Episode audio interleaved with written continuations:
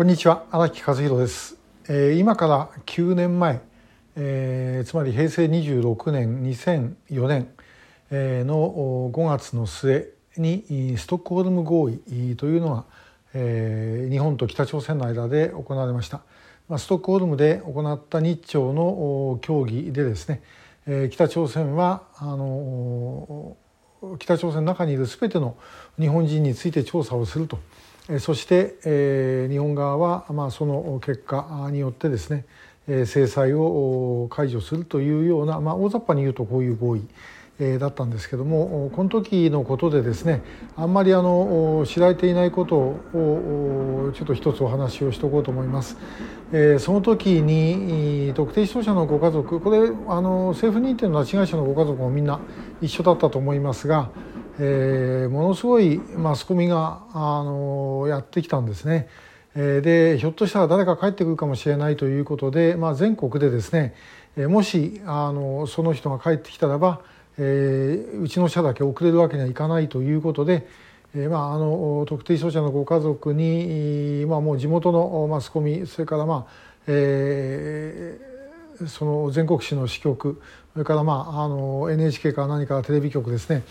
みんなあのやってくるんですね。でそういう経験というのは、まあ、多くの方はあのほとんどしたことがない。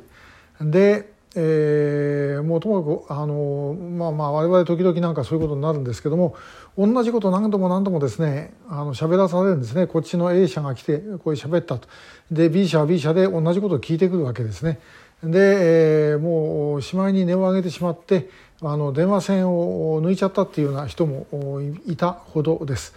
えーまあ、というほどですねあのものすごい取材合戦だったんですね。これマスコミの人からすればまあこれはこれで仕方ないといえば仕方ないんですけどもともかく、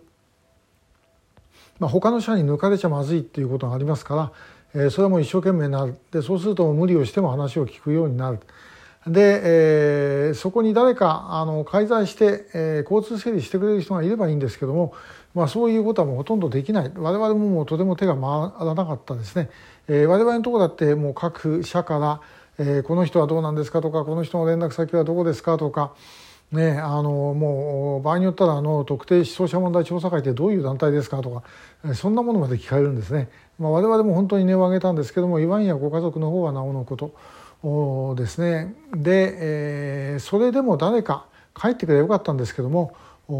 まあ誰も帰ってこない。で、えー、まあこれによるあのご家族のショック、えー、っていうのはですね、まあ、相当厳しかった。ったと言えます。えー、最初から期待してないのはまだいいんですけどもやっぱりもう各社が来てもしあの帰ってきたらどうしますかとか、えー、今どういうお気持ちですかって聞かれたらですねもうそんなみんな来るんだから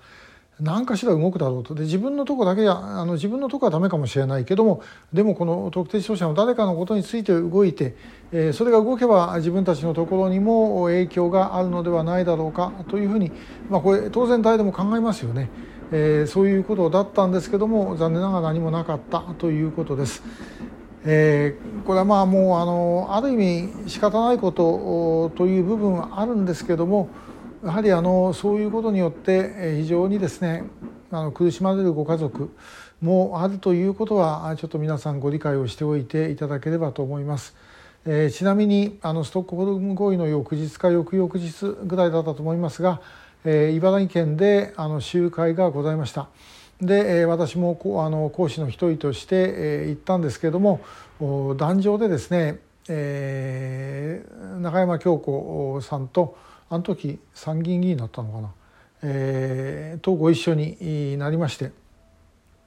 横に座っててですね、えー、まあ2人ではなんだかなっていう感じの話をした記憶があのございます。えー、まあいずれにしてもですね、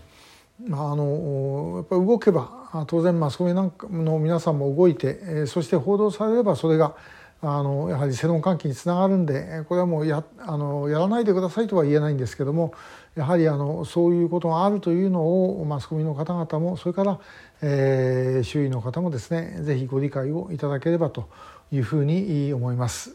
まあ、本当にあの期待した分だけ、えー、落胆も大きくなりますからまあ、そのことをですねやはり我々忘れてはいけないだろうというようなお話でした。今日もありがとうございました。